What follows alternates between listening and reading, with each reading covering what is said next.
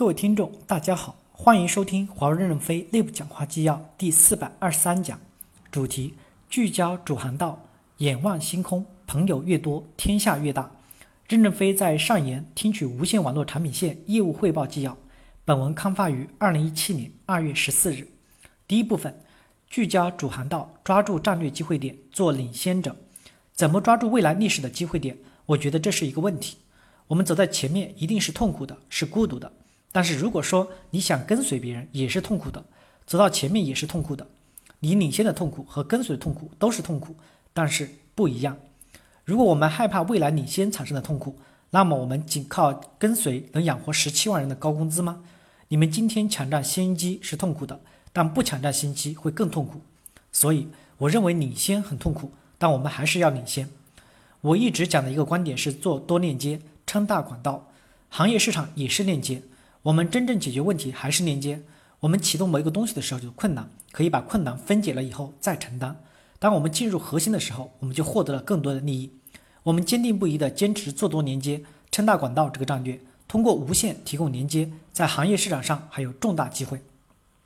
弹药是要自己补充的，无线只要不离开主航道，应该没有投资问题。什么叫主航道？我认为可复制、可拷贝，不另辟开辟独立的销售渠道，就叫主航道。包括无线的小部件，我们就要做不可复制、不可拷贝，就是个性化的需求。应该引入小公司进来做，但我们不帮助他销售。如果平台是开放的，就像苹果一样，吸纳很多人来做，形成强大的竞争力。你们自己确定项目，可以做正确的预算，不够你们写申请报告，预算不够你们就喊，但还是要不断的提升效率。不在非战略机会点上消耗战略的竞争力量，在这个时代，我们是很重要的强者。在核心技术上要有技术的断裂点，不要因为担心对手而延误了我们自己的战略性的机会。我们要胸怀宇宙，在世界这个舞台上，我们还是很小很小的。实际上，我们还是是在跟随。我们要以一个新的心态来改变这个世界。这个新的心态就是要向美国人学习，学习美国的精神、美国的机制和美国的事业。第二部分。无线业务发展的方向和机会：一、无线网络解决带宽的低成本、网络的低时延是世界性的难题。通过技术创新提高客户的频谱资源的利用率，这非常好。但要更关注时延的体验。为什么我很担心时延的问题？时延问题是未来最大的挑战，是移动产业进行转型的关键所在。一旦时延卡住，我们华为前进的步伐就会让后面的追兵追上来了。为什么我们能追上西方公司？就是在关键转型的时候，他们停顿了。那我们公司的停顿点可能就在食盐，如果突破不了食盐，未来前进的过程中，我们跑不动，跑不快了，后面就慢慢的追得上来了。只要他们有突破，就会撕开一个小口，慢慢的逐进吃大了。都是各领风骚数百年，没有公司能永生的。我们要努力跑得更快。我们有全球的服务平台，这个平台的智能化，给客户提供优质的服务，是我们的最后一道防线。这么多年的积累，别人想要颠覆我们，没有那么容易。无限可以大胆的往前冲。通过机器学习、人工智能不断的学习改进，这样解决方案才更加贴合客户的需要，才能给最终用户提供更有价值的特性、更好的体验。无线网络才能应对未来巨大的复杂性。二、拓展无线家庭业务，把视频弄进去，帮助移动运营商抓住十亿未连接的家庭宽带的业务机会。将来有利于有线的时候就用有线，有利于用无线的时候就用无线，这样就把家庭全抓在手里面了。有线和无线要结合起来，十亿未光纤连接的家庭是一个重大的命题，最后一百公尺也是一个重大的命题。这和我们真正做移动是不一样的结构。做一些针对优化，把视频给弄进去，进入千家万户。二零一八年、二零一九年左右就能出来。我们有二十亿家庭，只有部分用光纤连接，那其他家庭就要用无线连方式。我们两千人出去的初衷是抢占视频的高点，但是突然冒出这么多机会点，我也没想到。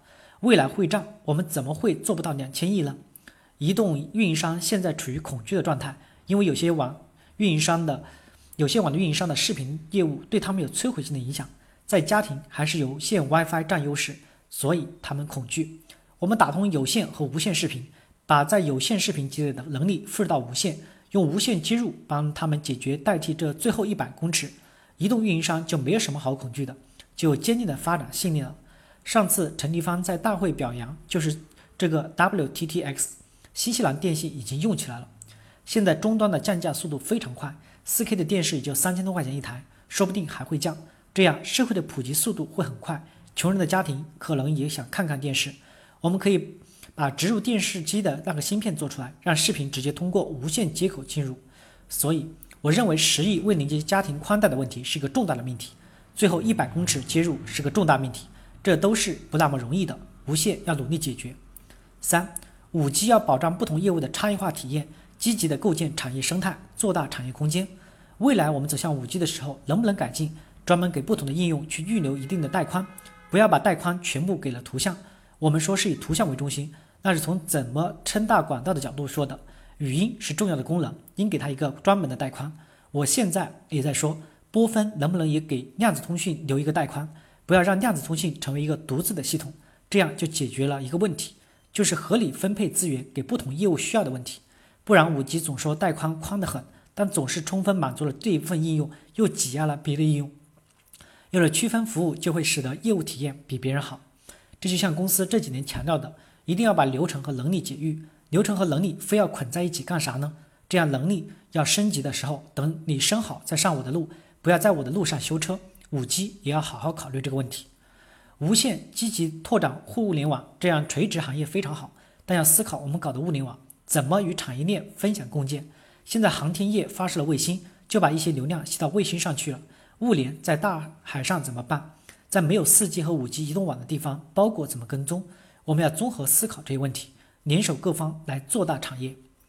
第三部分，仰望星空，交世界的朋友，朋友越多，天下越大。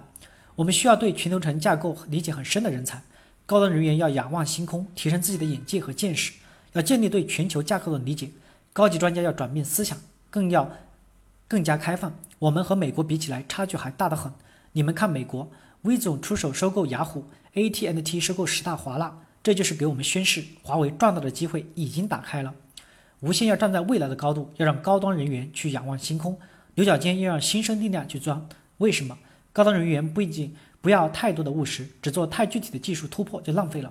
我们要看到美国正在走架构型的改革，美国的运营商正在改变全世界。我们的专家要提升自己的眼界和见识，眼界、见识和方法。比技术能力更重要。我最喜欢说错话的人，你的话都是对的。还有什么机会呢？还有新技术，就像人工智能，其实是六十年前就有人提出来了。三十年前，多伦多大学三个副教授提出神经网络计算机的时候，人们都嘲笑他们是疯子。直到十年前，他们赢了图像识别比赛，大家才开始承认。你说他们委屈了多少年呀？面对未来的时候，我们怎么能够更好的洞察？这个对我们所有人来说，应该都是一个挑战。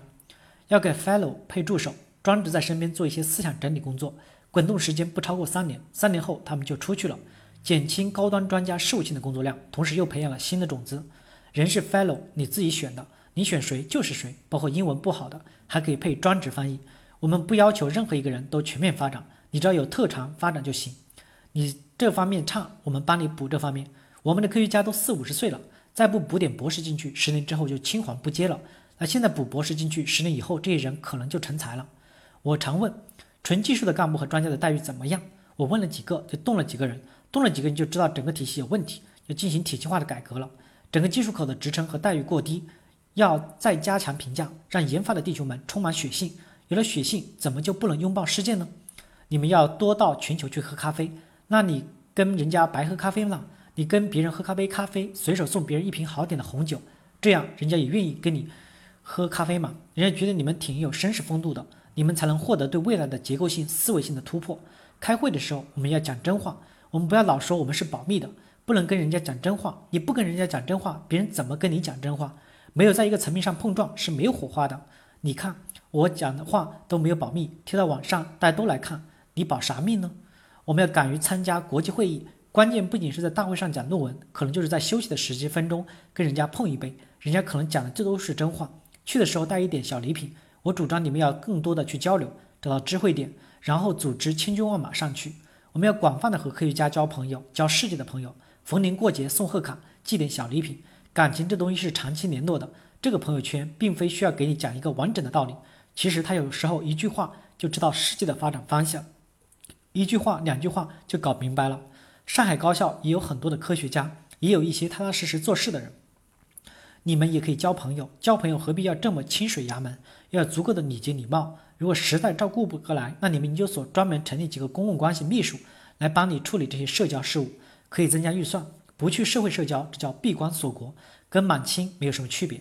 我们要改变一下人际交往的方式，要学会正确的交往，改变一下，朋友就变天下，朋友越多，天下就越大。结束语：我代表公司谢谢你们，无限做得很好，无限能从那个破烂的状况走到领先世界，我肯定你们。但是要想到怎么去应对未来的世界变化，这是最重要的。感谢大家的收听，敬请期待下一讲内容。